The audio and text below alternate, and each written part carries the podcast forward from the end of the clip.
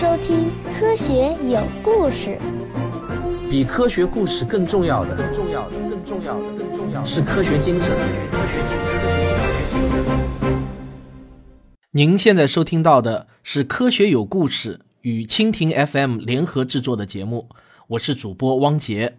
上一期我们讲到，年轻的地质学家阿尔瓦雷兹对地质学上的 KT 线产生了浓厚的兴趣。这个 KT 线啊，其实就是一层仅有六毫米厚的薄薄的红色粘土层，它几乎分布在全球的所有地质层中。非常神奇的是啊，在这层粘土层之后的地质层中，再也没有发现过恐龙化石。换句话说啊，它代表着地质史上的一个特殊的时刻，也就是在大约六千五百万年前，地球上所有的恐龙以及差不多半数的物种都从化石记录中。突然消失了，这层薄薄的 KT 线就像是死神在地质层中画下的一道死亡线。那阿尔瓦雷兹很想知道这一切到底是怎么发生的呢？我们从何而来？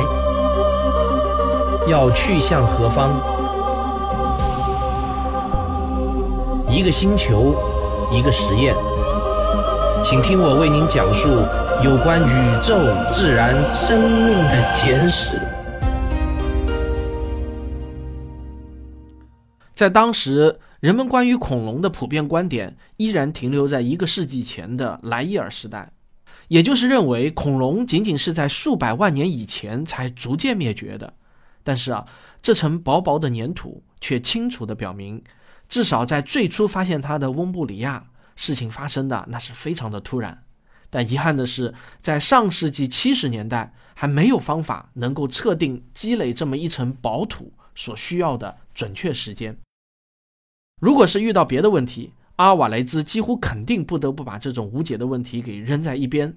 但这次啊却不同，非常幸运的是，阿尔瓦雷兹与一个他专业圈以外的人有着无法扯断的关系，而这个人啊，恰恰能帮助他解决这个问题。这个人不是别人，正是他的父亲路易斯·阿尔瓦雷兹，一位著名的核物理学家，十年前的诺贝尔物理学奖得主。虽然啊，老阿尔瓦雷兹对他的儿子啊，居然钟情于敲石头，确实呢是挺瞧不上的。但这次的问题啊，却让老爷子产生了极大的兴趣。不愧是诺奖得主啊，老爷子确实厉害。他马上就敏锐地意识到，答案可能可以从来自宇宙的尘埃中找到。这种思路啊，绝对不是一个古生物学家或者一个地质学家能够想到的。如果没有人告诉你啊，大家可能想不到，每年都会有三万吨来自宇宙的灰尘积累在地球上。我们看到的流星就是这些尘埃在大气中燃烧的亮光。你也可以把它们当作是微陨石，落到地上后呢，往往比沙子还要细微的多得多。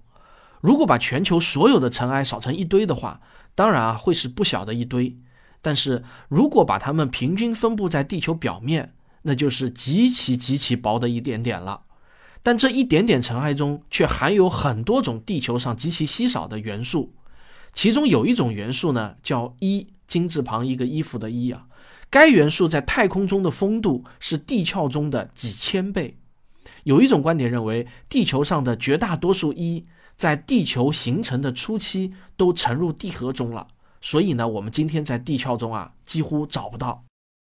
老阿尔瓦雷兹在加州大学劳伦斯伯克利实验室有一位同事叫阿萨罗，他刚刚发展出了一种精确测定粘土中化学成分的技术。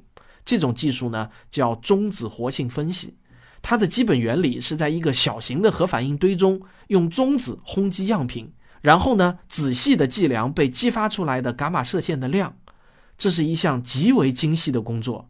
之前阿萨罗用这种技术分析了一片陶瓷，老阿瓦雷兹认为，如果能测定出他儿子样品中外来元素的量，然后再比较地球上年均积累的量，就能计算出样品的形成时间。一九七七年十月的一天下午。阿尔瓦雷兹父子俩就拜访了阿萨罗，请求他为他们做几项必要的测定。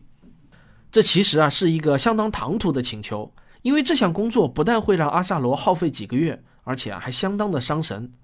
另外，他们请阿萨罗确认的似乎只是一个不证自明的东西。这块地质学样品中的粘土层是那么薄的一层，显然啊，形成的时间也不可能长到哪里去。当然，那时谁也没有料到这项实验能够收获戏剧性的突破性进展。阿萨罗在二零零二年的一次访谈中回忆道：“是的，他们很有魅力，很有说服力。”而且看起来这是一项很有趣的挑战，所以我答应试一下。不过我当时手头还有很多其他工作要干，所以等我开始的时候，呃，八个月过去了。阿萨罗停下来翻了翻笔记本，继续说：“那是一九七八年六月二十一日下午一点四十五，我们把样品放入检测器中运行了二百二十四分钟以后。”我们觉得差不多该有点有意思的结果了，所以我们关了仪器，上去看了一下。仪器中出来的结果却让他们几个大吃一惊。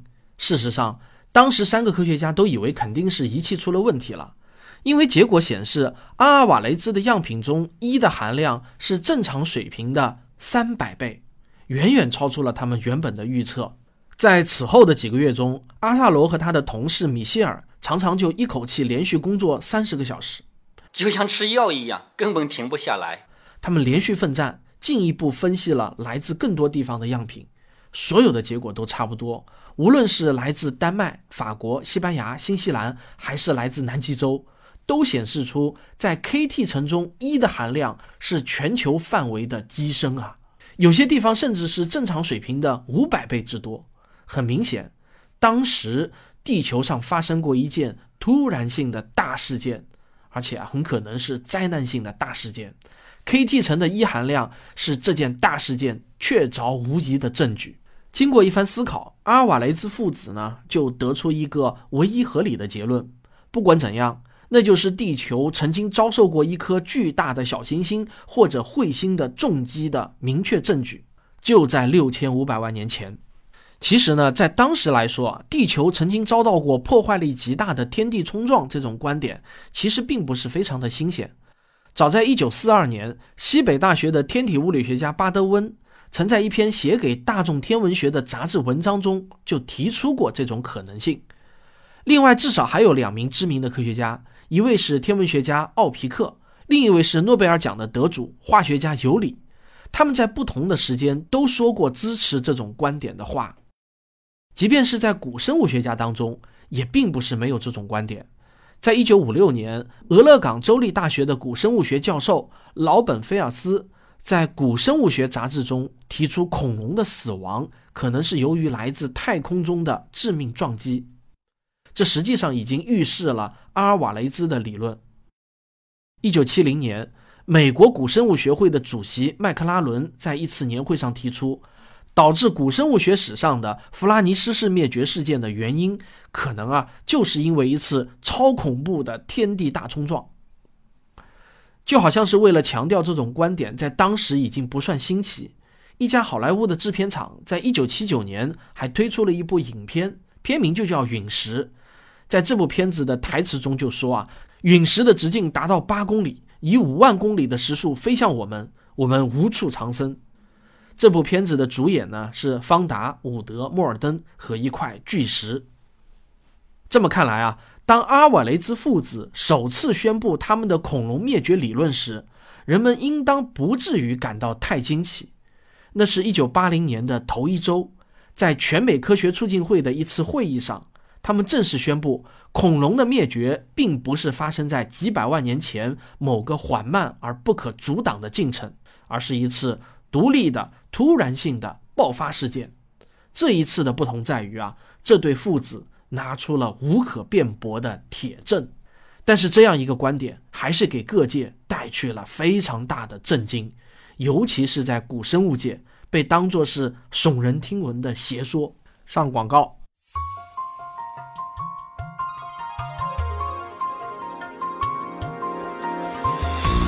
告诉大家一个好消息。星空的琴弦，作者独家限量精装版已经到货了，大家可以在微信公号“科学有故事”中找到购买方式。不但有亲笔签名，而且啊是只此一家，别无分店。这次的精装版装帧的非常精美，我自己也是非常喜欢。适合长期收藏。您的支持就是我创作的原动力。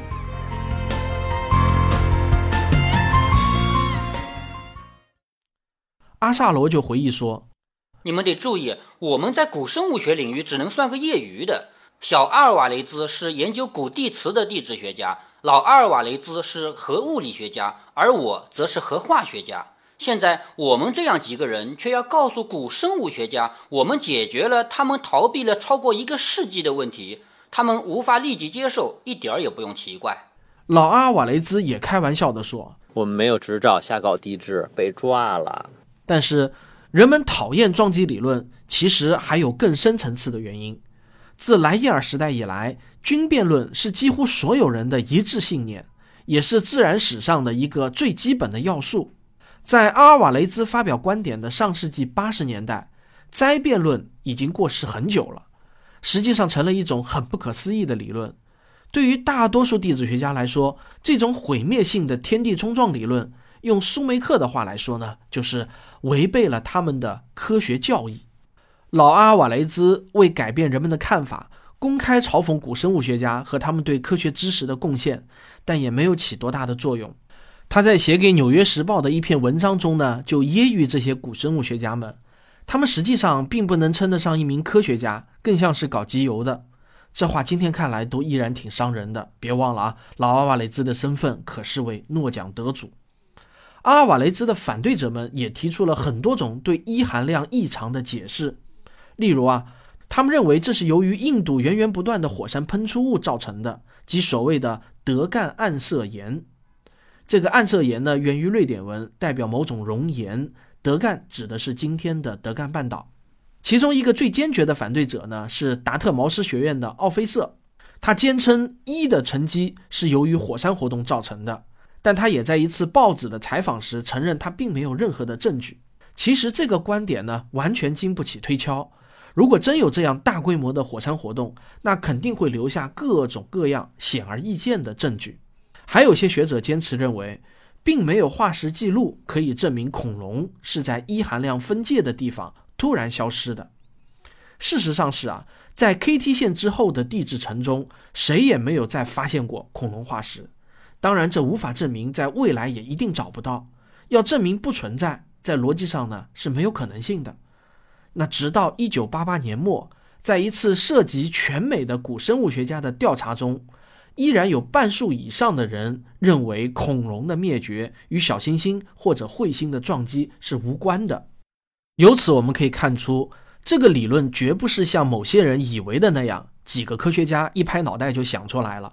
而是经过了长期的激烈的争论，最后呢是证据战胜了雄辩。但是啊，能够支持阿瓦雷兹父子理论的最明显的一样证据，恰恰就是他们当时还缺少的，那就是撞击地点。这个时候就该轮到舒梅克登场了。此时的舒梅克，他正在对曼森大坑发生巨大的兴趣。并且啊，他高度怀疑这个大坑就是那个毁灭了恐龙的撞击点。舒梅克与艾奥瓦州呢还有点缘分，他的儿媳妇就在艾奥瓦大学任教。而舒梅克的这项研究让全世界的目光都将投向艾奥瓦州。一般来说呢，地质学家们往往都会远离平原地区。艾奥瓦州就是一个非常平坦的地区，地形上毫无特色，地质活动也相对安静的很。这里没有高耸的山峰、光滑的冰川，也没有丰富的石油和值钱的金属矿，更没有岩浆涌动的迹象。如果你是一名艾奥瓦州政府雇佣的地质学家，那么你很大一部分的主要工作啊，就是像全州的监禁动物管理员，用我们大多数人能够听懂的话说呢，其实就是养猪场主，向他们定期提供粪肥管理计划。全州共有一千五百万头猪。确实有相当多的粪肥需要管理，我完全没有嘲讽的意思啊，这的确也是一项重要而有益的工作，它为艾奥瓦的水源清洁提供了保障。但是啊，现在这里呢，突然成了全世界地质学家和古生物学家瞩目的焦点，并且啊，这些地质学家们居然不用去躲避比纳特波峰上的熔岩炸弹，或者啊，冒死在格陵兰冰川的裂缝里面翻找。我们完全可以想象，上世纪八十年代中期，当全世界的地质学家的注意力都聚焦到曼森大坑时，艾奥瓦州的国土资源部门该有多么的激动啊！艾奥瓦市的特罗布里奇大厅是一幢红砖结构的建筑物，这是艾奥瓦大学地球科学系的所在地，而艾奥瓦国土资源部的地质学家就在这个阁楼上办公。现在已经没有人记得到底是什么原因。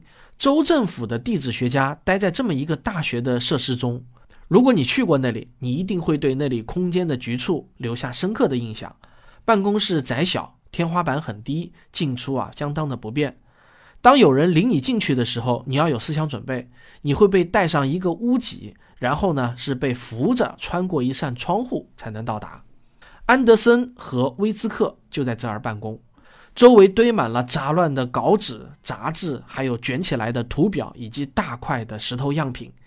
他们最不缺的就是压纸的重物了。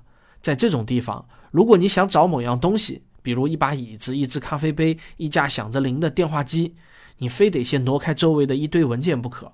安德森回忆起当年，眼睛那是一亮。他对记者说：“突然之间，我们就身处事件中心。”那是六月份一个阴暗、飘雨的早上，我在办公室遇上他和维兹克，那是一段美妙的时光。安德森提到的他，指的就是舒梅克。他是一个伟大的人物。要是没有他，整个事情可能永远都不会启动。即使在他的支持下。依然花了两年的时间，才让研究项目正式运转起来。打钻是一件很费钱的事情，在当时，每钻一米大约要花费一百一十五美元，现在还更贵。而我们当时需要打入近一千米深，所以，我们需要大量的钱，明显超出了我们的预算。于是呢，艾奥瓦州的地质勘探局和美国国家地质勘探局就决定联手合作。至少，我们原以为那是一次合作。安德森露出一丝苦笑。在整个研究期间，实际上有很多行为非常的不严谨，人们总是未经检验就匆匆地得出结论。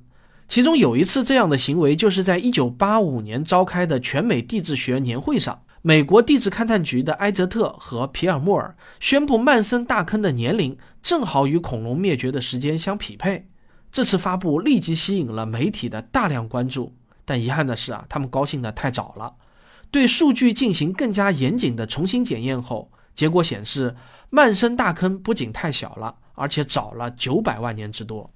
当安德森和威兹克赶到了位于南达科他州的会议地点时，却发现人们带着同样的表情看着他俩说：“我们听说你们的大坑得而复失了。”而这俩人呢，此时还不知道，埃泽特和另外一些美国地质学会的科学家们已经刚刚宣布，修正后的数据显示，曼森大坑不是那个造成大灭绝的坑。这个事情啊，是安德森和威兹克事业上遭受的头一次挫折，教训不浅。我们很受伤。我的意思是说。我们本来有了一件很重要的事情，然后突然之间，我们不再拥有了。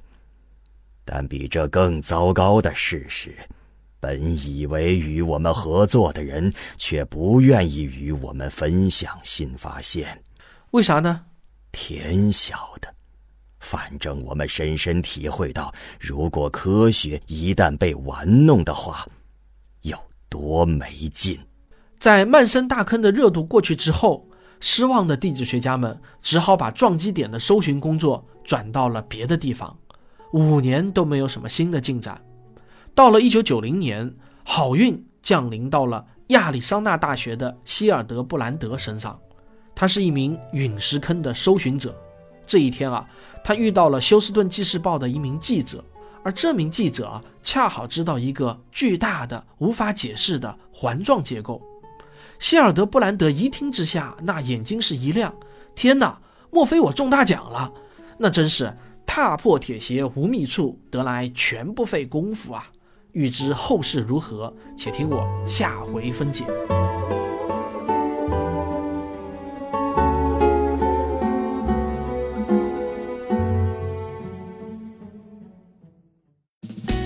我是刘敬正，我是汪杰，我是吴黎明，我是王木桐。我是旭东，我是卓老板，我们是科学声音。首先感谢一下在本期节目中客串的几位听众啊。今天的稿子中呢有几句专家的话，我本来呢是自己录的，可是录到那个地方的时候呢，我就临时起意，我说能不能让听众来客串一下？于是我就在微信群里头和 QQ 群里头就征集了一下，结果不到五分钟啊，猫哥就发来了他的声音，我一听啊觉得还不错，就剪进去了。剪完以后呢，结果陆陆续续又收到很多的投稿，结果发现啊，一个比一个配的还要好。但是啊，我已经把猫哥的剪进去了，也就不想替换了。那这里我再放两段，我觉得配的也非常好的声音，这样也算是对你们热心支持的一个感谢吧。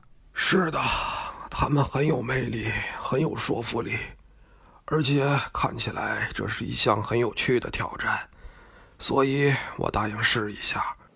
不过我当时手头还有很多其他的工作要干，所以等我开始干的时候，八个月过去了。那是一九七八年六月二十一日下午一点四十五分。嗯，我们把样品放入检测器中，运行了二百二十四分钟后，我们觉得差不多该有点有意思的结果了，所以关了仪器，上去看了一下。这两天刚好是双十一购物狂欢节，我竟然忘了自己啊也是个电商。我不是在微信公号上卖我自己的书和吴老师的书吗？昨天啊，我就收到很多网友的怒吼：“你们为什么不打折？还三个惊叹号，这不是不给马云面子吗？”吓得我啊，今天赶紧跟上潮流。好在这个双十一购物节啊，一般都会持续好几天。我今天的跟进啊，还不算太晚。星空的琴弦限量精装签名版和柔软的宇宙限量精装签名版全都打八五折促销，这个啊是实打实的促销。基本上啊，我把利润全都让出来了。就像马云说的，双十一不挣钱，主要是锻炼下队伍。促销几天呢？我还没想好。总之跟着大形势走吧。什么时候京东、天猫结束了，我也就结束了。欢迎大家来抢购吴老师的书啊，还剩下没几本了，抢完就结束。关注微信公众号“科学有故事”，就可以在菜单中找到购买的地方。上周呢，我发了一个“什么是科学精神”的问答节目，比较出乎我意料的是啊，居然这次啊。留言中几乎没有人喷我了，我以为呢，肯定又会有一些人跳出来冷嘲热讽我的所谓的这种科学主义。龙门阵啊，马上要更新一期节目，也是与这个话题有关的。我们想讨论一下现在社会上出现的诺贝尔哥现象。有些听众呢，可能对背景不太了解，我简单说一下，就是前几年在天津卫视的一个电视节目中，有一个叫郭英生的人，他虽然呢只有初中学历。但是他很有信心，自己的发明能够获得诺贝尔奖。例如呢，利用引力波来给汽车提供能源，结果呢，却遭到了主持人以及方舟子在内的很多嘉宾的冷嘲热讽。当然，当时也有一些嘉宾给予了他们热情的支持。去年引力波被证实后呢，社会上就有很多人发出了要方舟子向诺贝尔哥郭英生道歉的呼声。著名的影星姚晨也在微博上说。请尊重他们的梦想。我想听听各位对这个事件的看法。虽然啊，这个事件看起来呢有些已经过气了，为什么前两年的事情我今天还要拿出来说呢？因为在我们科学声音看来，这个问题啊永远都不会过时，它始终会是一个探讨公众科学精神和科学素养培养的一个非常好的话题。那么，如果你对此有想法的话呢，请马上投稿。这期节目啊，马上就要播出了。投稿地址是科学声音的拼音 at 幺六三点 com。录音的时候啊，请先表明自己的身份，发言呢不要超过五分钟。不论您是支持哪一方的观点，我们都会非常的欢迎。好了，那么本期节目就讲到这里。如果您喜欢我的节目，别忘了点一下订阅，当然也可以赞助以资鼓励。好，我们下期再见，谢谢大家。